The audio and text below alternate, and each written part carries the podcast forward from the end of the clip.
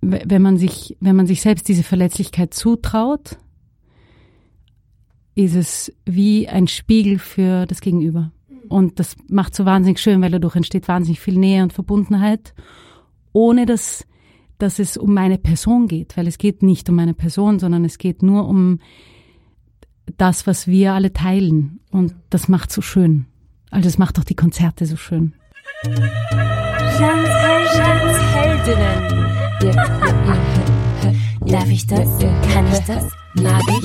Mach ich?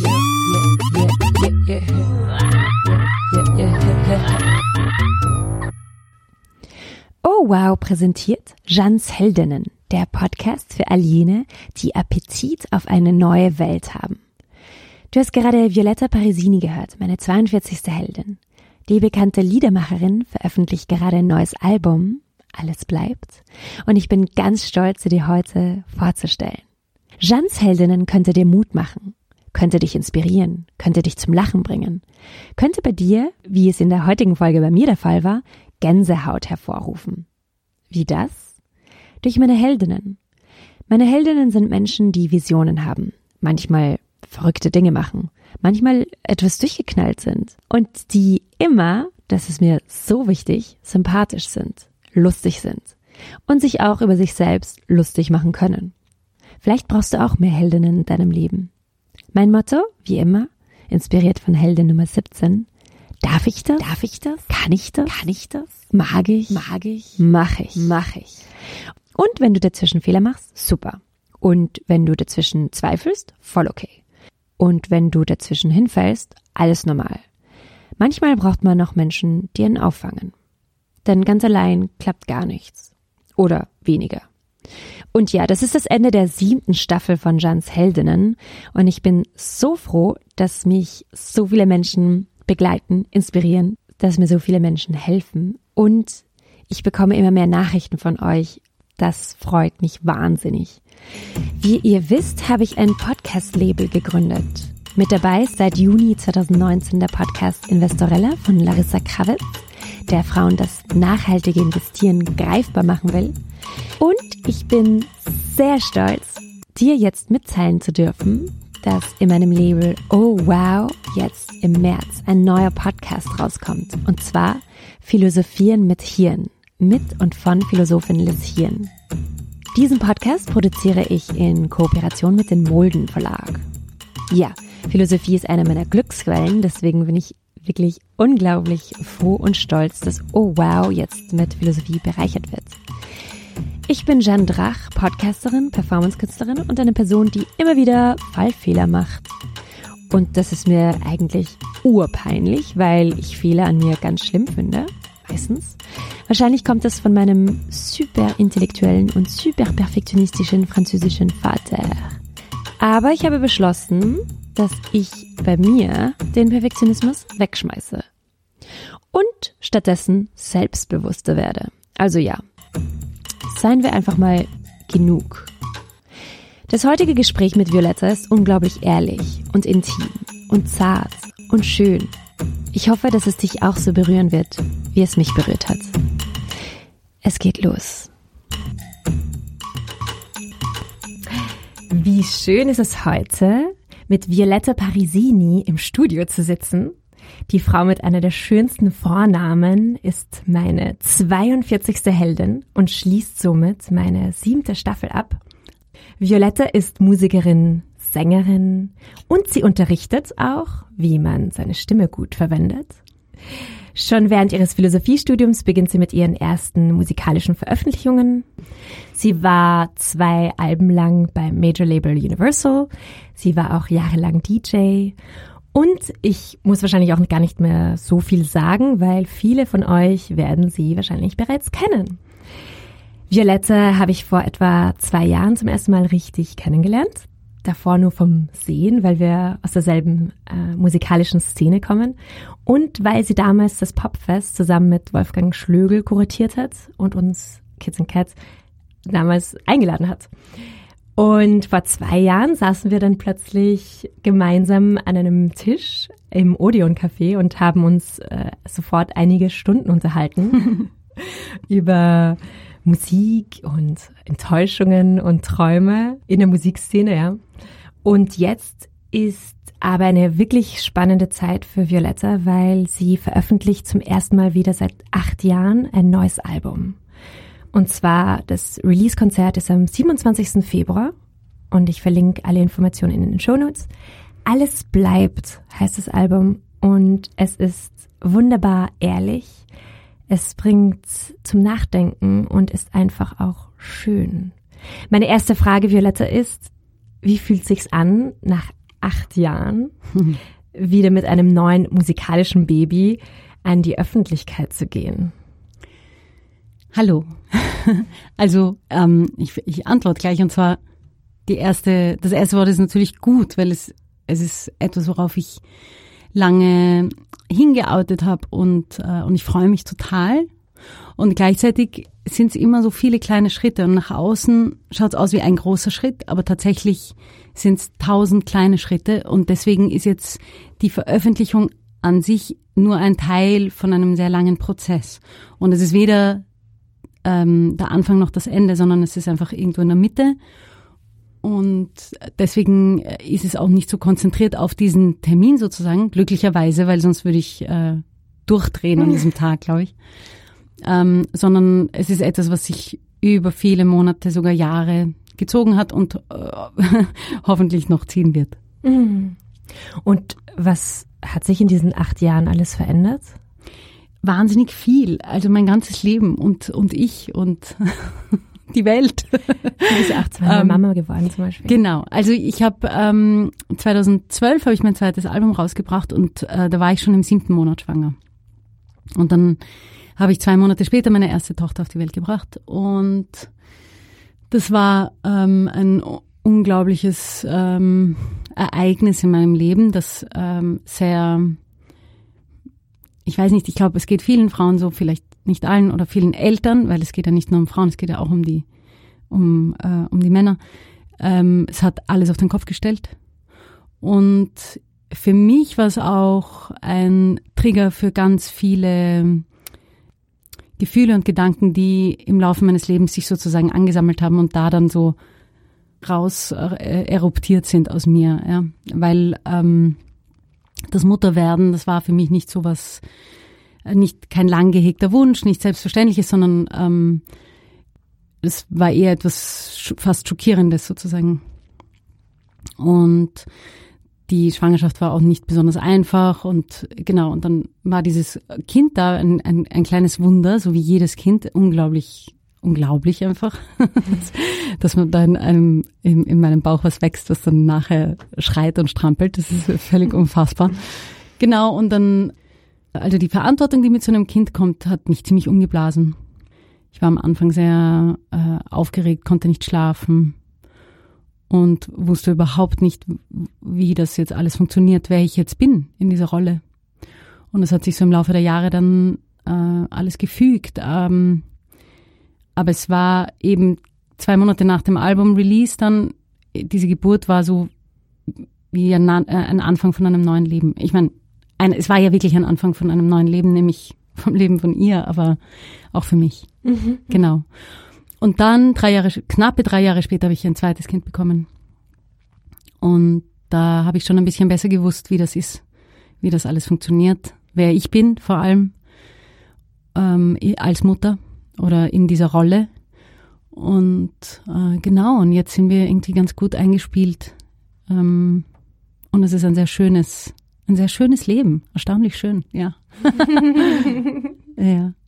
Die, die Richtung meines Lebens hat sich ist einfach gerade sehr anders und ich bin viel, ich bin auch viel mehr geerdet, weil ich auch viel mehr Zeit mit meinem kleinen Leben und viel weniger Zeit mit, mit der Welt da draußen verbringe. Und das heißt aber nicht, dass ich mich nicht damit beschäftige oder so, sondern ähm, im Gegenteil, ich beschäftige mich natürlich in, in, in, in dem System, in dem ich lebe, auch also mit den Kindern sehr intensiv damit, wie, wie ich selbst das richtig mache und wie, wie ich, oder richtig, ja, was auch immer richtig in dem Moment eben ist und wie ich mh, mm, mit der Welt da draußen umgehe, wie ich sie erkläre, ähm, wie ich sie beeinflussen kann auf eine Art und Weise, die ich halt für richtig halte. Ja. Und hast du das Gefühl, dass du jetzt anders Lieder schreibst als vor acht Jahren? Ja, total. Also ich habe einfach ganz andere Themen. Ähm, es ging früher, war ich so, ich war so viele, viele, viele Jahre auf der Suche nach, nach irgendeinem Ankommen, nach einem, nach so einer Ruhe, nach Glück, nach Liebe, nach all diesen Dingen, von denen man sich vorstellt, dass sie wie ein Zuhause sind, in dem man dann ankommt und dann passt alles. Mhm. Ja, was natürlich nicht stimmt, aber mhm. solange man es nicht hat und noch auf der Suche ist, glaubt man, dass, dass dann everything in its right place, ja, also alles so, so setzt. Ja, und, und es so bleibt. Ja, genau. genau, das ist natürlich, ähm, stimmt überhaupt nicht. aber ja, es ging in meinen ersten zwei Alben, ging sehr viel um diese Suche. Es ging natürlich auch um um Dinge, die mich nach wie vor beschäftigen ähm, und die in diesem Album ganz stark herausgekommen sind, um diese Frage, wie, wie man Teil einer Gesellschaft ist und man selbst ist, selbstbewusst, ohne das Gefühl zu haben, dass man sich ständig nur anpassen muss. Weil ich bin, ich bin eine Anpasserin. Ich habe ich hab mich vor allem als, als Kind und als Jugendliche habe ich mir, glaube ich, recht leicht getan, mich anzupassen. Oder es ist natürlich auch eine Notwendigkeit in, in vielen Leben. Und je älter ich werde, desto mehr merke ich, dass ich äh, darüber viele, viele Dinge, die ich selber mir wünsche und will, ähm, sozusagen hintangestellt habe. Mhm. Und diese, dieses Phänomen, das habe ich in den ersten Alben auch schon oft abgehandelt, weil es etwas ist, was mich immer schon total beschäftigt. Wie kann ich ich selbst sein? Und dazu stehen und klar Ja sagen, klar Nein sagen, nicht mehr die ganze Zeit denken, aber was denkt sie und was denkt er und ist das okay und ist irgendwer verletzt, hat irgendwer, sind alle einverstanden so. Und inzwischen hat sich das sehr verstärkt. Mit dem Mutterwerden ist es natürlich auch so, dass du plötzlich äh, allgemein gut bist. Ja? Alle Leute glauben, sie wissen, wie, wie man eine gute Mutter ist und niemand weiß es meiner Meinung nach. Ich weiß es auf jeden Fall nicht. Das wissen auch also man kann sich immer nur annähern, aber da ist es umso wichtiger dann ähm, bei sich zu bleiben und selbstbewusst zu bleiben und zu sagen, ich mache das jetzt, wie ich das mache. Ich habe drüber nachgedacht. Ich mache das nicht irgendwie unreflektiert drauf los im Affekt, sondern ich versuche es so gut zu, zu machen, wie, wie ich kann und äh, so bewusst und so reflektiert und manchmal auch einfach im Affekt, weil ich bin auch nur ein Mensch. Aber niemand anderer weiß besser, wie ich Mutter sein soll, als ich selbst. Und das ist in allen Bereichen des Lebens so, aber eben in diesem einen Bereich wird es immer sehr deutlich, weil da die Leute sehr gerne einem was reinreden. Auch in der Öffentlichkeit, was sehr eigenartig ist. Mhm. Deine Texte sind, sind extrem ehrlich und man hat als Zuhörerin ja immer da oder sehr oft das Gefühl, dass du, dass du uns sehr nahe stehst, weil du dich so öffnest, weil du mhm. so viele Themen ansprichst, in denen wir uns wiedererkennen oder oft, sehr oft mhm. wiedererkennen. Ich glaube, es, diese Nähe geht oft nur, wenn man sich öffnet auch. Ja, auf jeden Fall. Und, aber es ist halt immer trotzdem die Frage, wie weit darf man oder kann man sich öffnen, dass es einem noch gut tut. Ja. Wie machst du das? Also es ist eine ganz schwierige Frage und ich glaube, es ist eine Frage, die jede für sich selbst beantworten muss und jeder, weil es ist für jeden anders. Und ähm, ich habe festgestellt, vor allem in den letzten Jahren, davor war das ein bisschen anders, aber jetzt hat sich's gewandelt und, und jetzt habe ich das Gefühl, ich kann, ich mache mich sehr auf, weil ich weiß, dass ich damit nicht auf mich zeige, sondern reflektiere.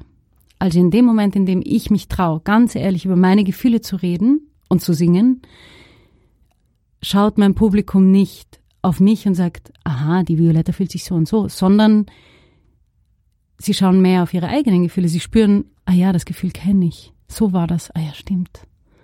Ma, das tut weh oder wow, das ist schön oder wie auch immer. Also es ist, mir kommt vor, wenn man sich, wenn man sich selbst diese Verletzlichkeit zutraut, ist es wie ein Spiegel für das Gegenüber. Mhm. Und das macht so wahnsinnig schön, weil dadurch entsteht wahnsinnig viel Nähe und Verbundenheit ohne dass, dass es um meine Person geht, weil es geht nicht um meine Person, sondern es geht nur um das, was wir alle teilen. Genau. Und das macht so schön. Also es macht auch die Konzerte so schön. Ja. Ja. Ja, eben dieses Menschsein, oder? Das, Ja. was uns alle irgendwie verbindet. Weil Total. Wir haben ja alle Zweifel, wir haben ja alle unsere Probleme. Keiner hat, hat sie nicht. Voll, niemand ist unverletzlich und, und kommt perfekt auf die Welt. Das, das passiert einfach nicht und niemand wird je perfekt. Es ist einfach, wir sind alle immer am, am Arbeiten und, und am Zweifeln und also idealerweise, ich finde das ja auch gut, dass wir zweifeln. Es ist äh, irgendwo kann dann auch Schluss sein, aber, aber es ist ja auch gesund äh, zu reflektieren und zu schauen, was habe ich da wie gemacht und wie will ich es in Zukunft machen. Aber ähm, die, die, die, die perfekte Oberfläche, die, die, die ist immer nur Oberfläche. Aber die Gesellschaft, oder man hat oft das Gefühl, dass die Gesellschaft trotzdem was anderes fordert. Äh, Ja. Du schreibst viel darüber, dass du nicht mehr sein kannst, als du bist. Wie gehst du mit diesem vielleicht gesellschaftlichen Druck um? Ja, eben, das ist ein großes Thema für mich und das war immer schon ein großes Thema für mich. Ähm, ich ich glaube, dass es mal besser geht, mal schlechter geht. Also es gibt ähm, Situationen, wo ich sehr selbstbewusst sagen kann, ich gehe meinen Weg und es ist ein Weg, der für viele Leute kein erstrebenswerter ist und für mich aber schon. Und es ist okay, dass ihn viele Leute nicht verstehen oder glauben, sie müssen mir gute Tipps geben, wie ich erfolgreicher sein kann oder wie ich mehr Publikum erreichen kann oder wie ich äh, meine Talente besser nützen kann.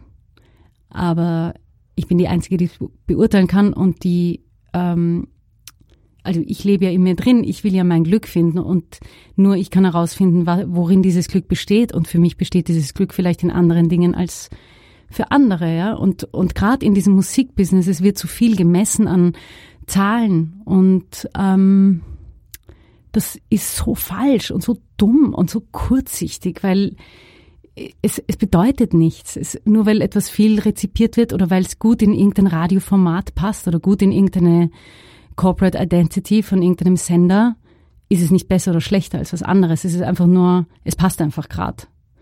Oder es entspricht irgendeinem Zeitgeist oder whatever, ja. Aber ich, ich will mich dem nicht unterwerfen. Ich will nicht, ich will mich nicht äh, wertvoll oder weniger wertvoll fühlen, weil ich in irgendwem anderen ins Konzept passe. Es ist echt unglaublich blödsinnig und es passiert uns aber immer wieder, dass wir uns selber dann schlecht fühlen, weil wir dem anderen nicht ins Konzept passen.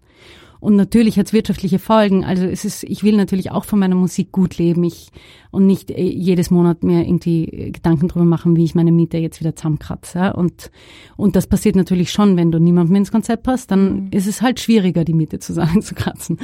Gleichzeitig ähm, ist es mir wichtiger, das zu machen, worauf ich Lust habe und wovon ich glaube, dass es wichtig ist und dass es mich glücklich macht und ähm, mich auch zu dem Menschen macht, der ich sein will und der ich für meine Kinder und für meine Freundinnen und für meinen Partner und für wen auch immer sein will, ähm, als dass ich damit reich werde. Und ich meine, das Reichwerden ist ja in der österreichischen Musikszene sowieso, wie soll ich sagen, recht unwahrscheinlich. Ja, voll. ja. Es ist ja eine Frage, die immer wieder gestellt wird und deswegen klingt sie recht banal und man kann sie halt auch so oder so beantworten. Aber ich finde diese Frage sehr schwierig. Was ist tatsächlich Erfolg für dich? Ach, das ist so schwierig, ja. Und, und ist es, also wird es gemessen für dich von außen oder nicht? Ja, also ich strebe an, dass ich es nur von innen messe. Ich strebe an, dass Erfolg für mich das ist, was stimmig ist für mich. Wenn ich ein Lied geschrieben habe, von dem ich weiß, dass es mich glücklich macht, wenn ich sing, von dem ich auch weiß, dass es Resonanz findet. Also ich bin ja nicht in einem Vakuum. Es ist mir schon wichtig, wie, äh, wie meine Umwelt darauf reagiert. Mm, Aber mein, wie soll ich sagen, es, äh, es ist irgendwie so eine Gratwanderung, weil, weil einerseits bin ich abhängig von meinem Publikum oder von Leuten, die, die das gerne hören, was ich mache. Und andererseits äh, will ich mich nicht abhängig machen. Das heißt, wenn ich etwas mache, was Resonanz erzeugt, weil es in mir Resonanz erzeugt, dann erzeugt es eben diese Resonanz meistens auch in anderen und dann ist das sozusagen ein Erfolg, der, der stimmig ist durch alle Ebenen. Ich gestikuliere so viel, wenn ihr das da sehen könntet. das ist ja charmant. Ja. Also ähm, genau, das ist äh, das ist irgendwie das ist ein Spagat irgendwie. Ja, es ist ein Spagat und und gleichzeitig weiß ich, dass die die Abende, wo ich am glücklichsten bin, sind sind die, wo ich äh, vielleicht nur vor 20 Leuten gesungen habe und 15 davon haben geweint. dann weiß ich, okay, ich, es ist jetzt nicht, ich habe jetzt nicht im 5000er Stadion gespielt. Äh, Stadion, habe ich das richtig gesagt? Wurscht. Aber es ist äh, völlig irrelevant, weil ich weiß, dass das, was, was an diesem Amt war, eine totale Verbundenheit, eine totale Resonanz war und dass alle, die dann weggegangen sind, oder zumindest die meisten, es muss, müssen ja nicht alle sein, ne? etwas mitnehmen, was, was für sie wertvoll ist. Und das, das ist der Erfolg, den ich mindestens auf der Bühne anstrebe. Also der, der ultimative Erfolg ist eigentlich der nach einem Konzert, wo so Resonanz entstanden ist und wo das, das gemeinsame äh, menschliche Gefühl, über das ich singe, dazu geführt hat, dass man irgendwie sich verbunden hat als, als Menschen. Und das ist ähm, sehr erfüllend und sehr schön. Meine Kleinheit beruhigt mich, meine Kraft macht Angst. Was steckt dahinter? Ja, also es gibt ja diese zwei Arten, wie man sich das Leben denkt. Ja? Also ich kann entweder sagen, das Universum ist riesengroß und ich bin eine Ameise und es ist eigentlich völlig irrelevant, was ich in meinem Leben tue, weil, come on, ja, uh. weil im Laufe der Milliarden von Jahren, die dieses Universum war und sein wird, ist es einfach völlig egal. Und es ist so erleichternd, weil jeder Schritt seine Schwere verliert. Auf der anderen Seite hat man natürlich Wirkungen als Mensch, weil man lebt in einer Gemeinschaft und alles, was man tut, hat eine Wirkung. Und wirklich, ich glaube wirklich, alles, was man tut, hat eine Wirkung. Und, ähm, und das ist einerseits super, weil man will sich ja verbinden mit den Menschen um sich und man ist ja auch für sie da und vielleicht für sie verantwortlich, wie auch immer. Und andererseits, und darauf spiele ich in diesem Lied an, ist es eine, ist es wahnsinnig schwer, weil man will es dann immer richtig machen und man will es immer gut machen und man will es für alle richtig machen. Man will die Welt verbessern und man will ähm, liebevoll in seinen Beziehungen sein und man will etc. etc. etc. Es nimmt überhaupt kein Ende, was man dann alles will und wie bedeutungsvoll das alles ist. Und das kann einen schon auch sehr beschweren. Und das, das ist es, worauf ich da in diesem, in dieser Strophe anspiele. Also das ist ja eigentlich, geht das beides in dieselbe Richtung, nämlich meine Kleinheit beruhigt mich, meine Kraft macht Angst und die ganze positive Seite der Kraft habe ich da jetzt sozusagen nicht abgedeckt. Aber man kann ja auch nicht alles sagen in jedem Lied. Aber in diesem Lied geht es eben genau darum, dass man, weil der Refrain ist ja, ich kann nicht mehr mehr sein, als ich bin, dass man eben nicht alles sein muss und dass man nicht alles gut machen muss, weil es gar nicht geht und weil es einen depressiv macht, wenn man wenn man diesen Anspruch an sich selbst hat. Ja, das, das hilft, ähm, wenn man so narzisstische Tendenzen hat, mhm, hilft ja. das äh, einfach in die, also die Sterne anzusehen und sich Total. wirklich Kleinheit bewusst zu werden. Das ist wirklich therapeutisch. Total. Ich finde auch wahnsinnig angenehm. Ja. Einfach so, dass das so von einem abfällt, diese ganze Last, ja. alles, alles, alles zu sein und können und darstellen zu müssen. Es ist ja verrückt, dass, dass man überhaupt sich je denkt, dass man das anstreben könnte. In einem Pressetext habe ich die Worte liebevolle Selbstironie gelesen und fand diese Beschreibung wunderschön. Also vor allem diese Wortkombination. Ja. Warum glaubst du, sind die, diese beiden Worte so wichtig? Liebevoll und Selbstironie. Das ist schön, dass du das fragst. Ähm, also Selbstironie kann oft in Selbstzerstörung enden. Und deswegen ist es wichtig, dass sie liebevoll ist. Und in dem Moment, in dem sie liebevoll ist und man zeigt, dass man sich selbst gar nicht so ernst nimmt und gar nicht so ernst nehmen will, ähm, da sind wir dann, da kommen wir dann wieder zur Verbundenheit. Das, das wirkt einfach wahnsinnig verbindend. Und, ähm, und es ist für mich urwichtig, mir das immer wieder, ähm, mir darüber bewusst zu werden, dass, dass ich auch über mich lachen kann und dass alles nicht so eng ist und nicht so streng und nicht so schwierig, sondern dass man auch einfach Fehler macht und dass es okay ist und dass man ähm, über sich selbst lachen darf, wenn man, wenn man Blödsinn gemacht hat oder Blödsinn gesagt hat. So oft äh, sage ich so viel Blödsinn und, und es ist mir so unangenehm und ich bin, ich bin dann so peinlich berührt von mir selbst. Und ich verstehe das so gut. Ja, und, und dann ist es so, so gut, wenn man irgendwie sagen kann, hey, okay, du, du hast ein bisschen Blödsinn gelabert, aber es ist, glaube ich, nicht so schlimm. Und, und du kannst jetzt drüber lachen und du kannst es als lustige Geschichte und Anekdote irgendwie weitertragen. Und, und es ist okay. Ja, ja. ja. Und also ich merke auch immer, wenn ich Leuten begegne, die sich selbst gegenüber so diese liebevolle Selbstironie anwenden, dass sie mir wahnsinnig sympathisch sind, weil ich, weil ich merke, dass, dass so eine Leichtigkeit entsteht. Eh, es geht, glaube ich, um Leichtigkeit. Es entsteht so eine Leichtigkeit. Das ist, das ist was Schönes und ich, ich tendiere eher zu Schwere und deswegen ist das so wichtig. Ja, ich verstehe das natürlich. das habe ich mir schon gedacht. ja, like 100 Prozent. ähm, ähm, ich habe an Katikoi auch schon mal diese Frage gestellt mhm. und mich würde es jetzt auch interessieren, was du dazu sagst. Ja. Wie ist es, als Frau im Musikbusiness zu sein, also mhm. zu arbeiten, mhm. wie fühlt sich das an? Mhm.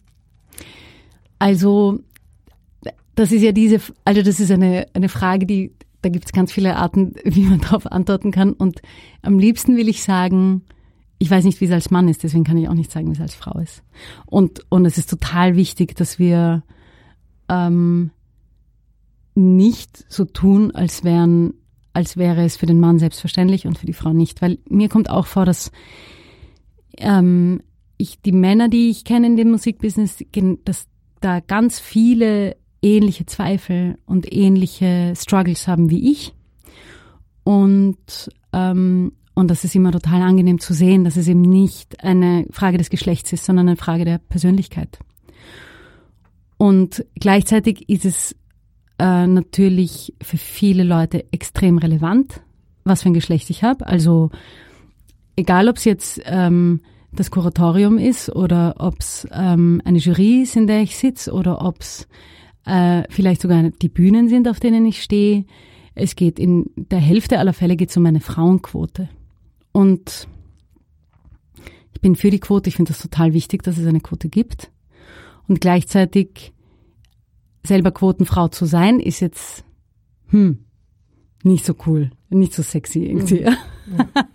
Also, also es ist, äh, es ist eine, eine wahnsinnig schwierige Frage, die ich mich kaum zu beantworten traue. Ähm, ich, äh, wenn, also auch beim Popfest war das so und das war glücklicherweise so, dass der Wolfi und ich das beide so empfunden haben. Wir, wir haben Frauen aktiv gesucht, weil wir auch das Gefühl hatten, dass äh, Frauen weniger aktiv sich bewerben. Und es aber sicher genauso viele tolle Frauen wie tolle Männer gibt im Musikbusiness. Es ist eh klar, es ist, man sieht's ja, ja. Und ähm, oft ist die Schere nicht die Schere der Qualität, sondern die Schere der Kommunikation.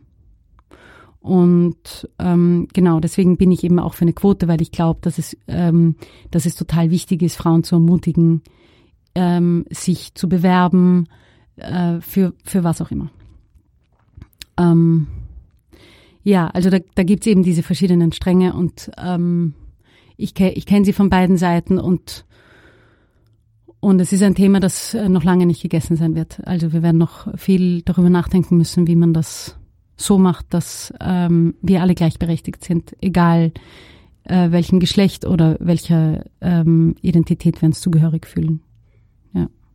Aber du persönlich, hast du das Gefühl, dass es immer leicht war oder gleich war wie bei deinen männlichen Kollegen? Ja. Also gleich glaube ich nicht, äh, weil weil ja die die die hm, wie soll ich sagen die die große Erzählung ist immer eine aus der männlichen Perspektive und auch in, in den Strukturen, in denen wir leben, ist es ja immer noch so. Das heißt, es ist definitiv nicht gleich als Frau wie als Mann. Ähm, deswegen äh, würde ich auch immer, immer sagen, ich bin definitiv Feministin, komme was wolle, weil da, wir sind noch nicht da, wo, also der Feminismus meiner Meinung nach ist eine Bewegung, der daran arbeitet, die daran arbeitet, sich selbst absurdum zu führen oder, oder sich selbst sozusagen obsolet zu machen, weil alles, was ich will, ähm, ist, ist, ist wirkliche Gleichberechtigung und Gleichberechtigung auch aus der Perspektive, aus der wir auf die Welt schauen und ähm, deswegen eben, wie gesagt, glaube ich, ist es nicht gleich für einen Mann wie für eine Frau, aber ich kann es eben auch nicht sagen, weil ich eben noch nie ein Mann war. Ja? Und mir äh, ist erst im Laufe der Jahre irgendwie bewusst geworden, dass es Unterschiede gibt, weil ich, weil ich als Frau immer noch erstaunlicherweise als Objekt wahrgenommen werde von vielen Männern. Und das ist zum Kotzen. Und es äh, passiert Männern meistens nicht oder sehr oft nicht. Ähm, und aus der Innenperspektive ist es aber für mich okay, weil ich das Gefühl habe, dass ich mich gut positionieren kann und dann auch, ähm, wenn mich ein Mann wirklich krantig macht, weil er offensichtlich sexistisch ist, dann kommt in mir so eine, so eine Urkraft und ich stampfe den einfach in Grund und Boden und dann ist es auch wieder okay. Also ich meine das gar nicht böse oder so, sondern ich habe dann so ein ganz starkes Bedürfnis, ihm zu zeigen, dass ich urkräftig bin und urgroß bin und dass er überhaupt kein Leiberl hat in meiner Gegenwart, Frauen zu objektifizieren. Objektifizieren. Ja, also auch da äh, mhm. Zwiegespalten und ja. Ja, spannend. Ja, ich habe auch irgendwie das Gefühl, ich bin ja mit einem alleinerziehenden Vater aufgewachsen und ich, ich habe ganz, ganz lange ähm, alle, ich habe sehr viel gelesen und ich bin ganz, ganz spät erst drauf gekommen, dass ich mich immer mit Männern identifiziert habe. Also außer vielleicht Pippi Langstrumpf, ja, aber sonst waren es immer die Buben, mit denen ich mich identifiziert habe, in den Büchern, in den Geschichten, in den Filmen, wie auch immer. Ähm, mein Vater ist auch eine totale Identifikationsfigur für mich und, und wir verstehen uns sehr, sehr gut.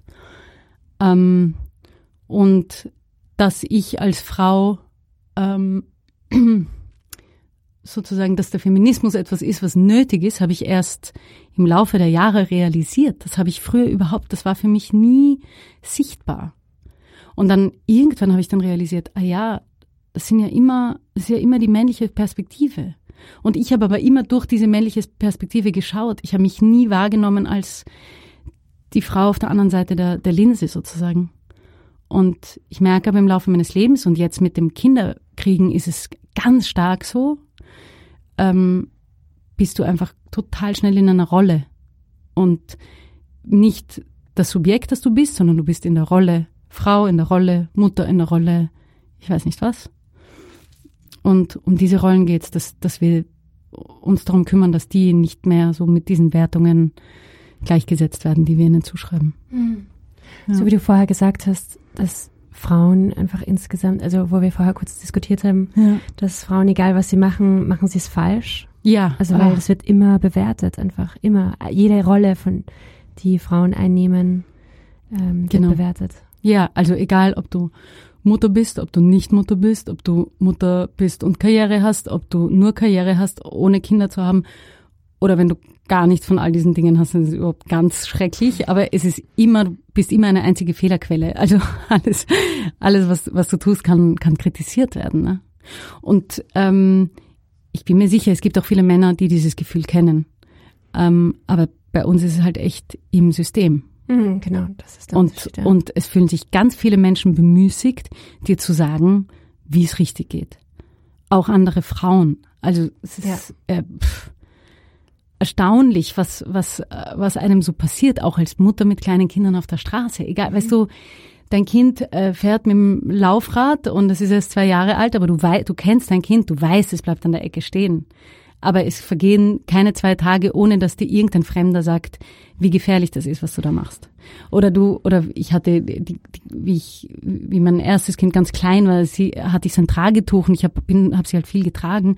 Und dann kommen einfach regelmäßig Kommentare, kriegt das Baby überhaupt Luft da drinnen? Und also es ist so eh lieb gemeint, aber man wird die ganze Zeit bezweifelt. Es wird die ganze Zeit wird einem gesagt, hey, ich bin mir nicht sicher, ob du die richtige Entscheidung triffst.